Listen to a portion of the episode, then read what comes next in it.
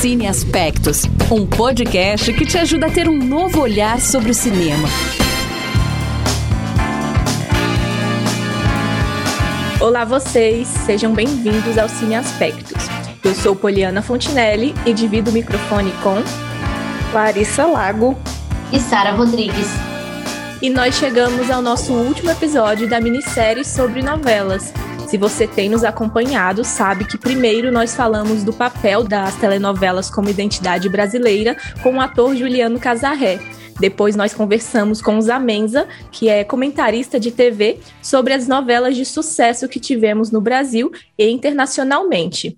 E hoje nós vamos finalizar o assunto falando sobre a nova era da televisão.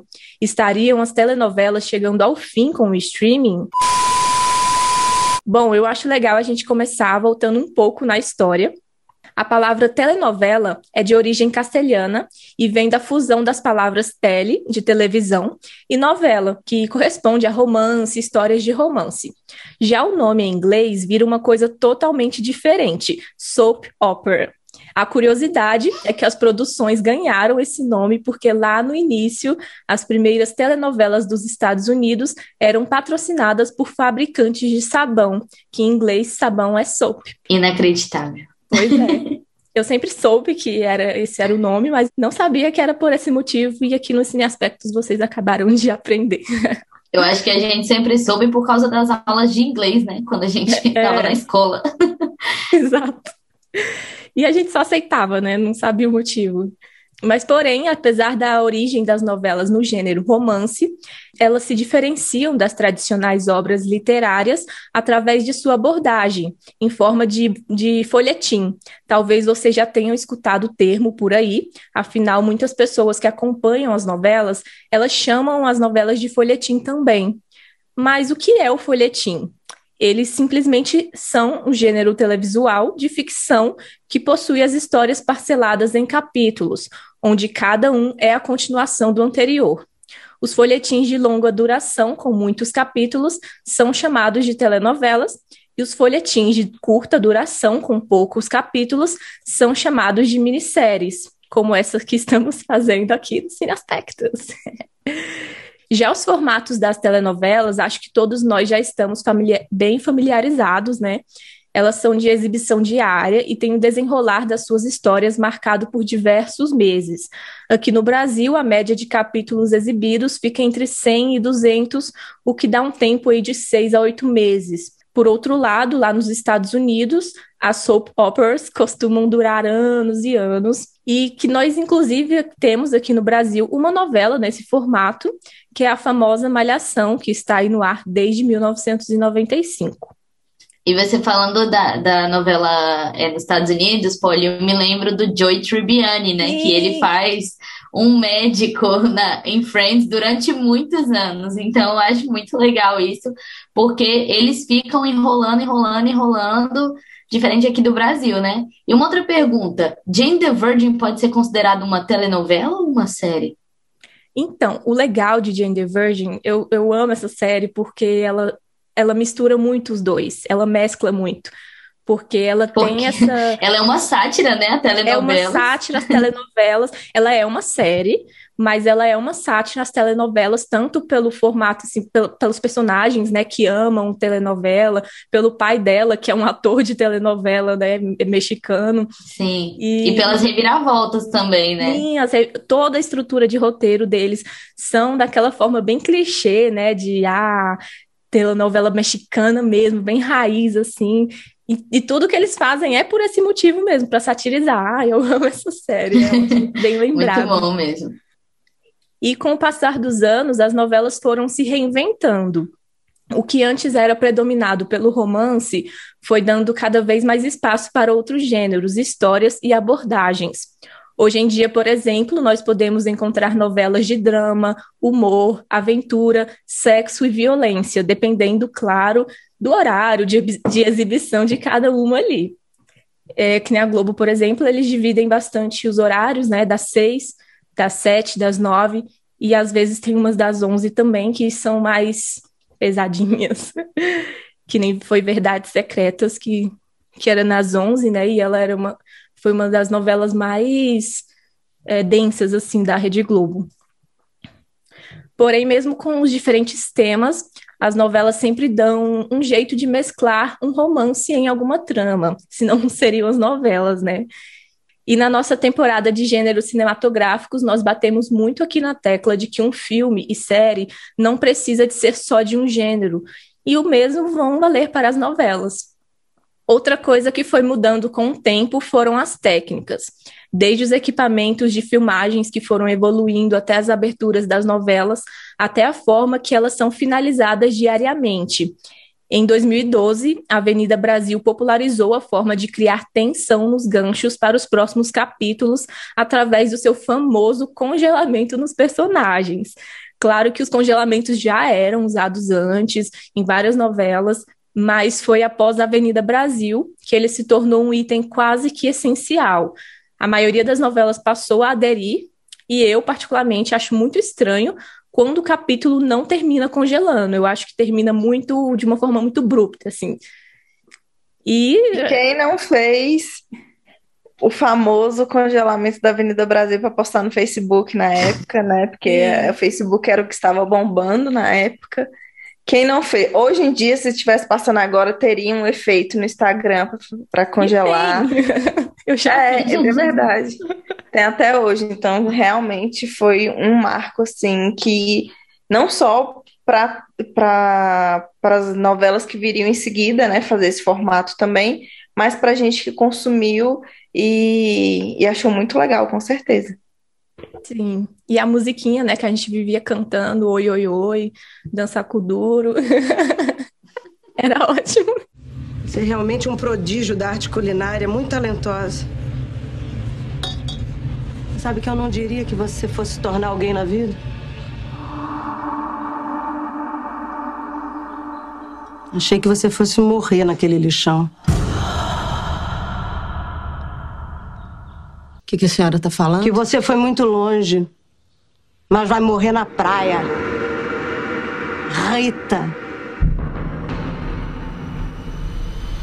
Eu vou te mandar pro inferno! Traste!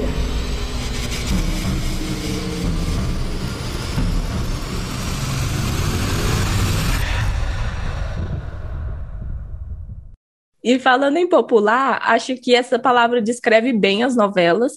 Desde que elas começaram a ser exibidas, elas se tornaram uma vitrine para o povo brasileiro, como nós já conversamos aqui nos episódios anteriores.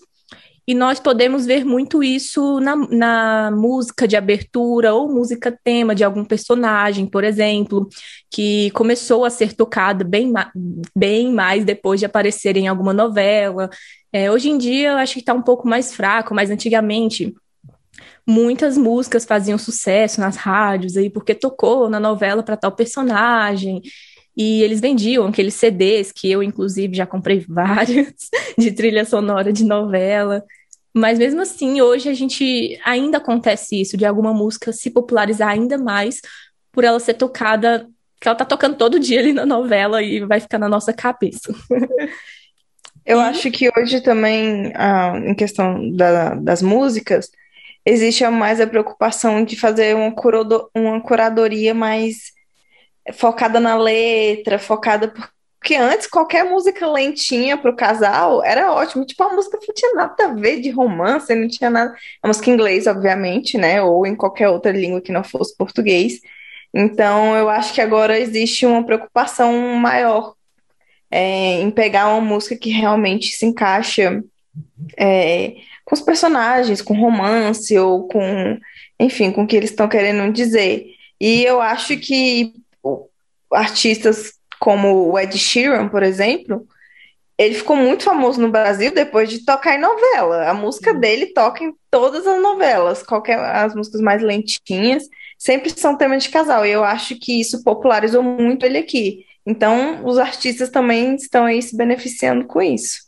Gente, eu lembro, eu já gostava de Ed Sheeran na época, mas eu lembro que na época de I Love Paraisópolis, era uma novela da Sete com a Bruna Marquezine, que o casal dela com o Maurício Destre tocava a música Thinking Out Loud do Ed Sheeran e gente tocava toda hora, todo santo dia na novela. Eu já gostava dele, mas eu não aguentava mais a música. Eu, chega. Então, Ed Sheeran realmente deve muito ao Brasil, às novelas, no sucesso do Brasil. E eu acho também, eu lembro muito de um caso do Bruno Mars, que é When I Was Your Man, que agora eu não tô lembrada de qual foi a novela que tocava bastante essa música dele, mas que também o Bruno Mars ganhou bastante venda ali naquela novela que tocava bastante. E eu acho que até os próprios brasileiros também, porque eu mesma conheci Tiago York na Malhação. Ele cantou, Sim, é fez um cover de. Ah, esqueci agora aquela música. Ah, é isso.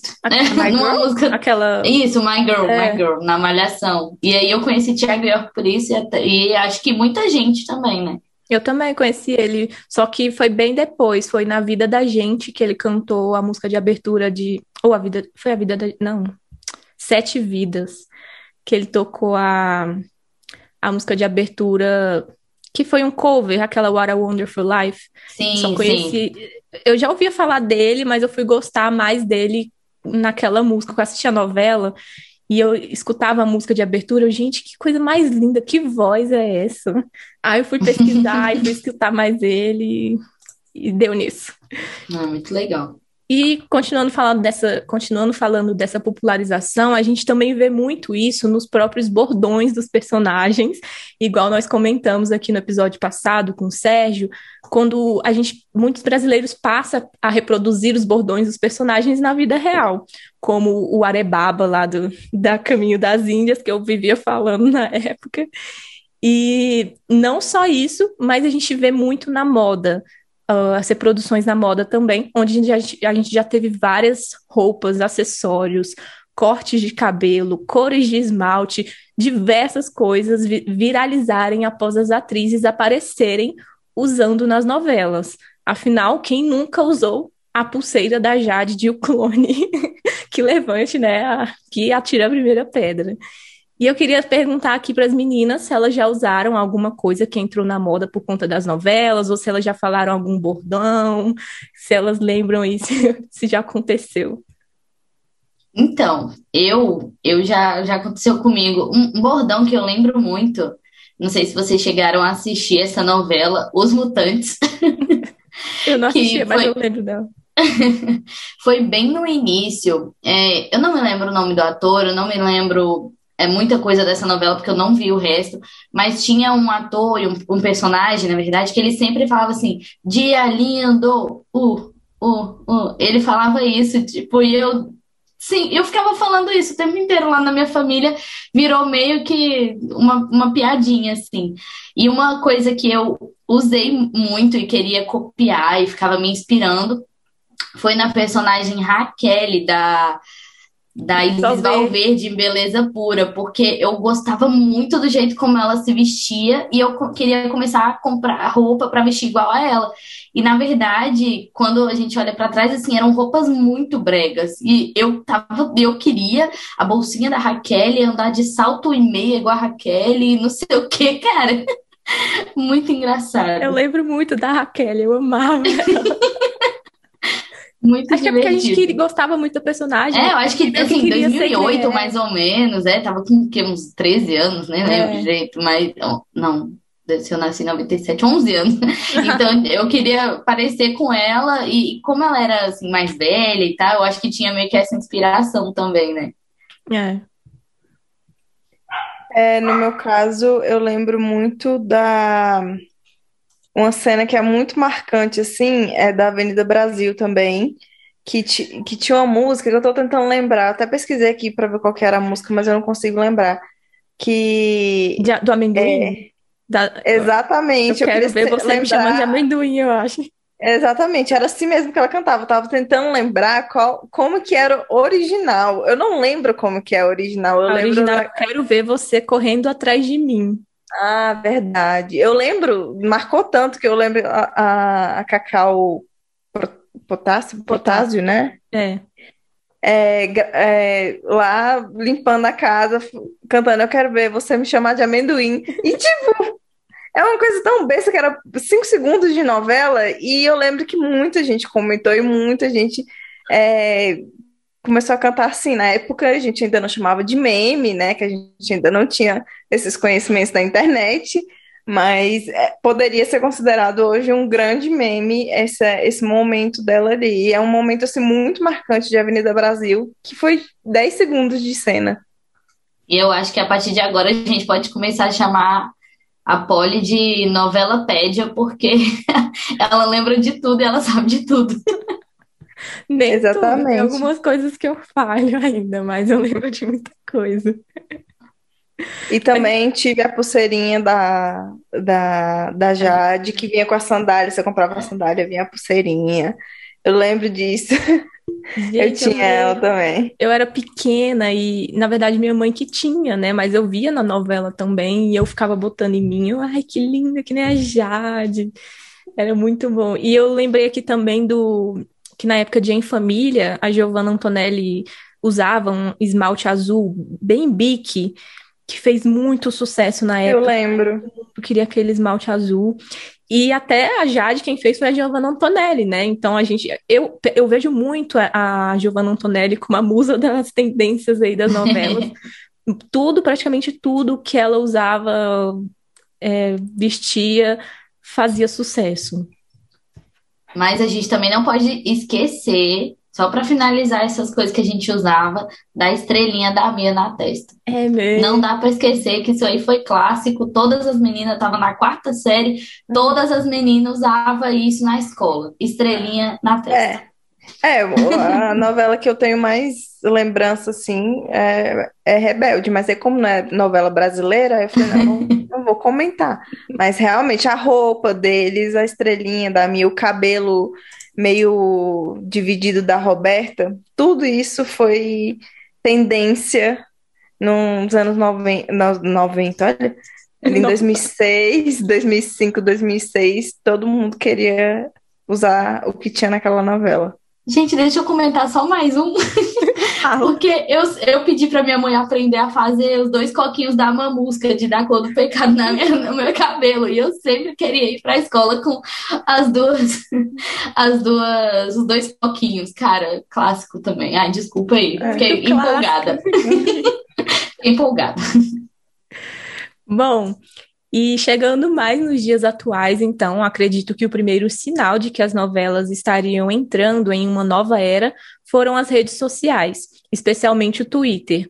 Nós comentamos muito isso também no episódio passado, como hoje o, o assistir novela também corresponde a comentar novela. Ou seja, se eu assisto, eu tenho que comentar ou ver o que os outros estão comentando. Ou até mesmo o assistir é feito através dos comentários alheios, por exemplo. Se eu perco um capítulo algum dia, eu posso facilmente saber o que está acontecendo pelo Twitter. E com isso, a, a, opinião do público sobre aquele folhetim fica muito mais fácil de ser acessada, até mesmo pelos próprios autores.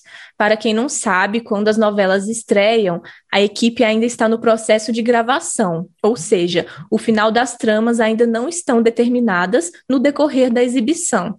E são vários os casos onde os finais foram mudados por conta de toda a comoção e resposta do público vinda das redes sociais.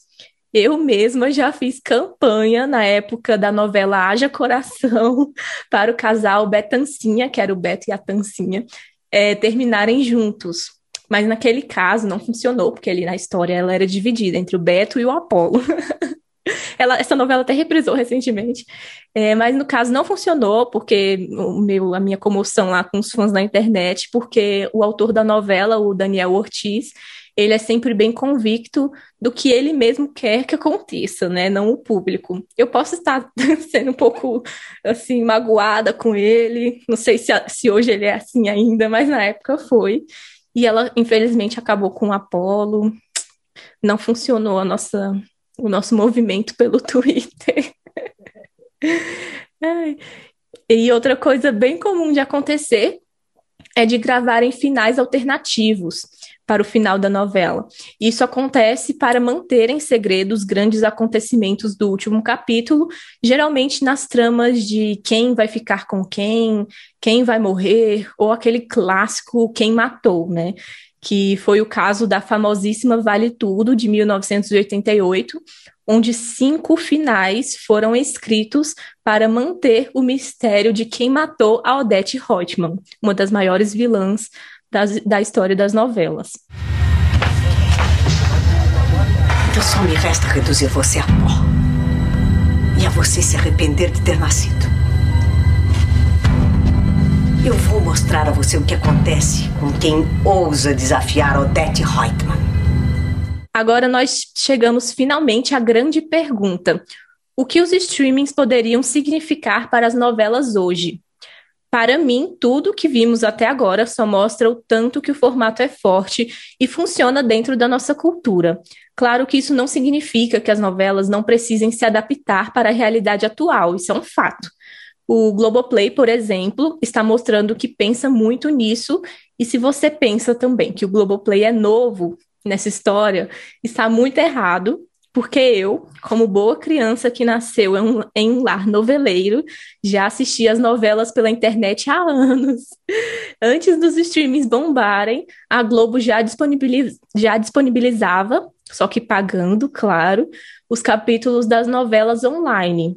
Mas na época era só dentro de uma aba de vídeos no site deles. Muito pioneiros, mas eu já assistia e faz tempo. Depois, só depois de muito chão, que o Globoplay passou a ser chamado realmente de Globoplay, e com isso ter, ganhando uma nova cara e novos formatos pensados diretamente para a plataforma, se tornando realmente um streaming, né? Como, por exemplo, é, com isso, eles passaram a criar conteúdos que se estendem e complementam o que está sendo transmitido na TV, bastidores das produções, é, entrevistas exclusivas. E o principal caso, na minha opinião, que é a série As Five, que é um spin-off ou uma série derivada de Malhação Viva a Diferença, que foi ao ar na TV em 2017. O sucesso da Malhação na TV foi tanto que as cinco protagonistas ganharam uma produção que dá continuidade às suas histórias após o fim de Malhação. E a série foi pensada e lançada diretamente no Globoplay, o que também permitiu uma maior liberdade de rumos narrativos, tendo um amadurecimento junto com as personagens. Então eles tiveram muita liberdade, mais liberdade para abordar alguns temas que talvez na TV aberta eles não teriam essa liberdade, né? Você tá ansiosa porque você vai reencontrar as meninas. Tenta se acalmar. Sabe o segundo movimento da nona sinfonia de Beethoven? É mais ou menos isso que acontece quando eu e as meninas nos encontramos.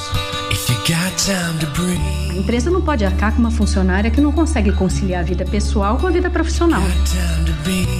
Não trabalho, não estudo e não tenho projeto. Eu tenho namorado. Pelo menos não é aqui. Na real, ela nunca Clara. me aceitou como eu sou. Eu não tenho mais casa. Talvez seja a hora de você aprender a conviver com as pessoas e sair desse casulo que você vive. E nós não podemos deixar de falar das novelas estarem aderindo a algumas características diferentes nunca vista antes, seja por necessidade, como é o caso de Amor de Mãe, que foi dividida em duas partes é, por conta da pandemia de Covid-19, no ano passado e neste ano, ou pela forma de sucesso, que é o caso de Verdades Secretas, que após ter bombado na sua, na sua exibição em 2015 e depois de tantos pedidos do público, vai ganhar uma segunda temporada. Ao longo dos anos, muitas novelas já tiveram remake, é, atores reprisando personagens em outras produções, mas, gente, segunda temporada, isso nunca aconteceu antes. E, por fim, para quem ainda tem dúvidas de que as novelas não estão indo a lugar nenhum, esse ano já foi noticiado que a Netflix está produzindo a sua primeira novela brasileira. Nenhum detalhe foi confirmado oficialmente ainda, tudo está em bastante sigilo, mas já surgiram rumores de que estão contratando alguns dramaturgos de renome, como Silvio de Abreu, e os nomes de Grazi Massafera e Reinaldo Gianecchini, o nosso Gianecchini, já surgiram aí como possíveis estrelas dessa novela. Inclusive, essa semana, é, hoje, eu acho, anunciaram o Gianecchini como um, é, no elenco da segunda temporada de Bom Dia Verônica, que é uma série brasileira da Netflix, que eu já comentei aqui. Então ele já está aí na portinha dele na Netflix e está sendo cotado aí para essa primeira novela. E agora com a Globo liberando, né, vários atores de seus contratos, aí que a Netflix vai fazer a festa mesmo. E outra coisa sobre essa produção é que os planos do streaming são de gravar todos os capítulos antes da estreia, diferente do que acontece tradicionalmente, que eu comentei agora no, mais cedo no episódio. Essa é oficialmente a nova era. E estamos ansiosos aí para ver Janequim na Netflix. Inclusive, né, depois dessa treta aí, que a gente não sabe o que foi que aconteceu, né? Mas que tá ele aí na Netflix agora. É, menina, a Globo é. tá liberando geral, né, dos contratos. o povo tá tudo se libertando. É, a Bruna Marquezine também, né? É. O Bruno, Bruno Gagliasso. Bruno Gagliasso já foi faz um tempo para é, tá todo. A foi um dos primeiros globais, na verdade, né? Foi, foi um dos primeiros, é. A gente já sabe se... também, E aquela série, é, a série dele é uma série espanhola, né? Uma coprodução. Isso. É, que tá para sair aí. Espero Sim. que não demorem para fazer isso com todos os. Pois com todos é. as, os artistas que estão trazendo. Pois é, ansiosa. a gente, a não sabe. É. A gente não sabe se, se acontece alguma treta, né? Alguma coisa no fundo, mas eles estão libera liberando vários atores, assim, eles estão por contrato. Isso não significa que eles não vão fazer mais novela.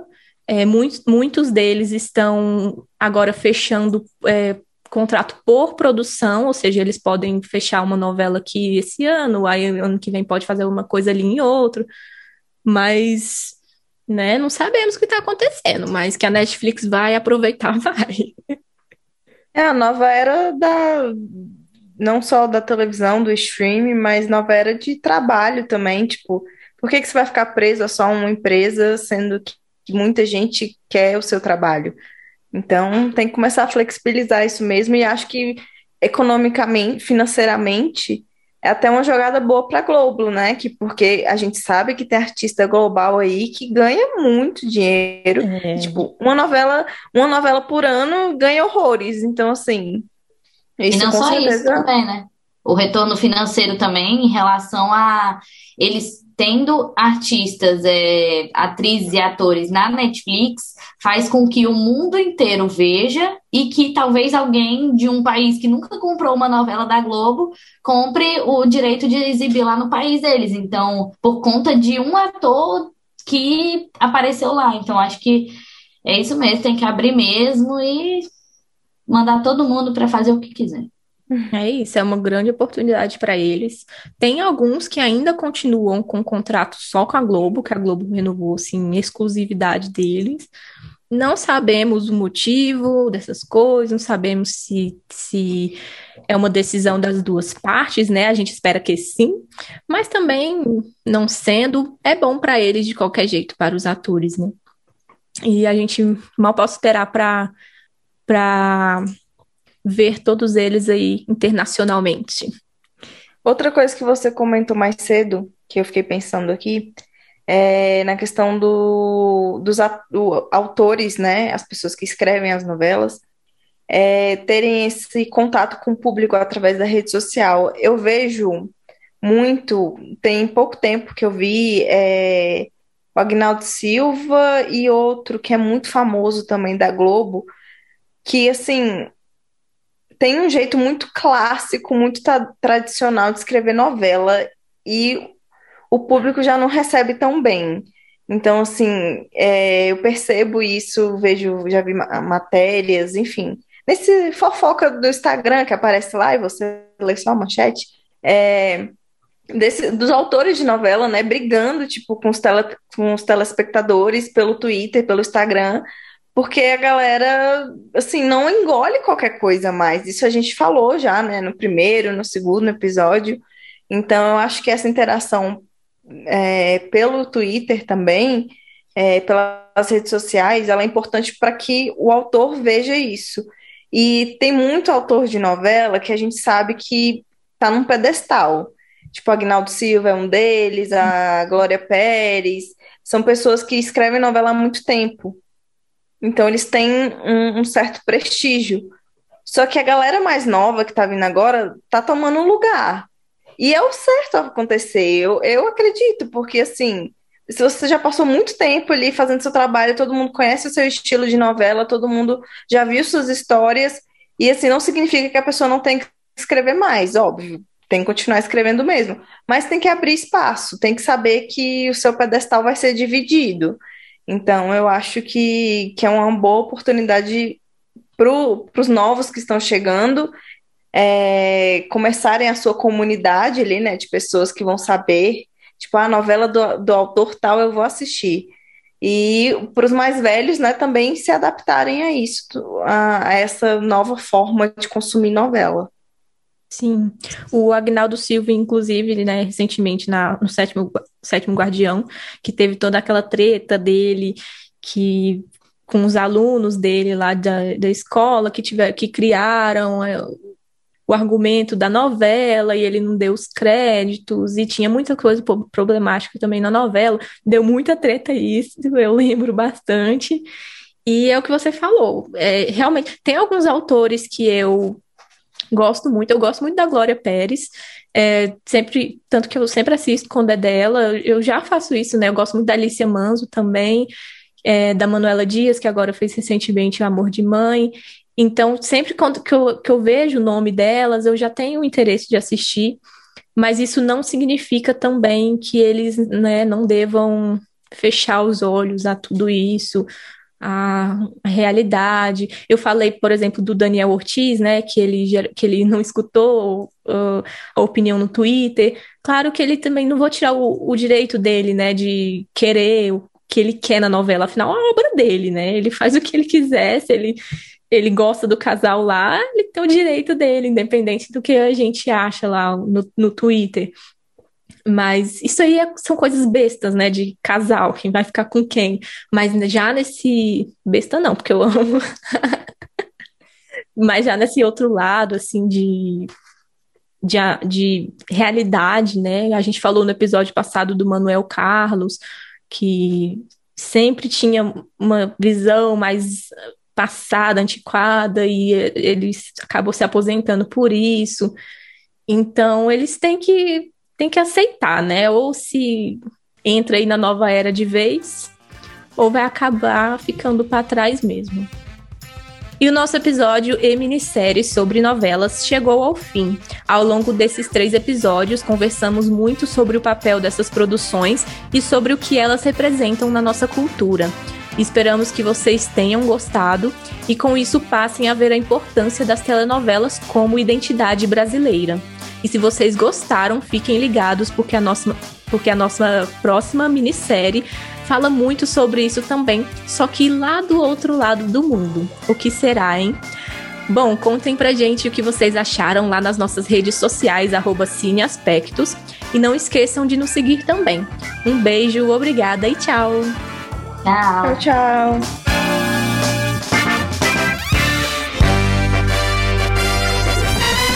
Cine Aspectos, um podcast que te ajuda a ter um novo olhar sobre o cinema.